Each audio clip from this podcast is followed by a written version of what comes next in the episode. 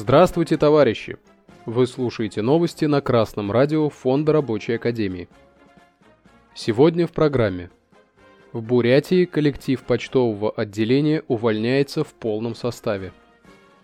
22 июня на сайте газеты номер 1 опубликован материал о том, что в селе Турка Прибайкальского района в связи с увольнением всего коллектива предприятия из-за низких зарплат с 1 июля закрывается единственное на 5 населенных пунктов почтовое отделение. Также почтовым пунктом пользовались и жители близлежащих сел Ерцы, Исток, Золотой Ключ, Соболиха. Теперь и они рискуют лишиться доступа к государственной услуге. Причина увольнения трудового коллектива почты – низкий уровень оплаты труда. Начальник почтового отделения села Турка Галина Савина сообщила, что на почте и так уровень заработной платы был крайне низким. С учетом северного коэффициента операционист получала около 20 тысяч рублей.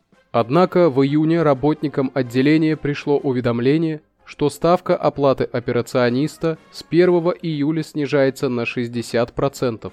В итоге трудовой коллектив написал заявление об увольнении и с 1 июля работать на почте будет некому.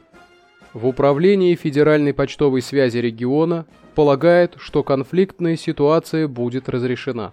Заместитель директора УФПС по Республике Бурятия Сергей Бородин заявил, что произошла оптимизация штатного расписания в ряде почтамтов. Но о закрытии отделений в республике речи не идет. По словам замдиректора, работники почтового отделения села Турка хотят выдать желаемое за действительное. Несомненно, сотрудникам Почты России не стоит соглашаться на ухудшение условий труда. Но увольнение не решит проблему низкого уровня оплаты труда в организации. Действительное же решение проблемы снижения уровня реального содержания заработной платы как почтовых работников, так и рабочих и трудящихся иных сфер состоит в их организованной борьбе за заключение прогрессивного коллективного договора. В этом договоре будет предусмотрено условие ежегодного повышения размера заработной платы выше уровня инфляции на определенный процент. Товарищи рабочие и трудящиеся, чтобы не оказаться в такой же ситуации, как работники почтового отделения села Турка, начинайте коллективно бороться за улучшение условий труда уже сейчас. Ответы на вопросы, с чего начать и как это делать правильно, вы можете получить от членов Рабочей партии России.